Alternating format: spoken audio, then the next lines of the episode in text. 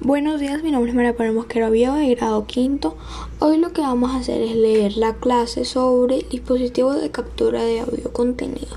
La digitalización de las imágenes puede realizarse por medio de diversos dispositivos o digitalizadores, digitalizadores como escáneres, planos o sobremesa, escáneres para dispositivos, cámaras fotográficas digitales, escáner, escáneres para obtener sólidos para objetos sólidos 3D, etc.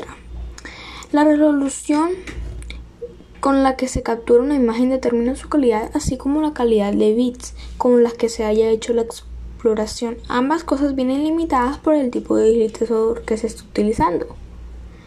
O sea, la calidad. Escáner.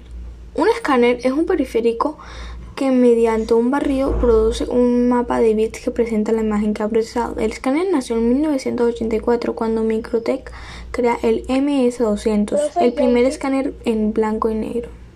Para documentación cuyo soporte original es el papel, suele utilizarse para un, un escáner plano o de sobremesa.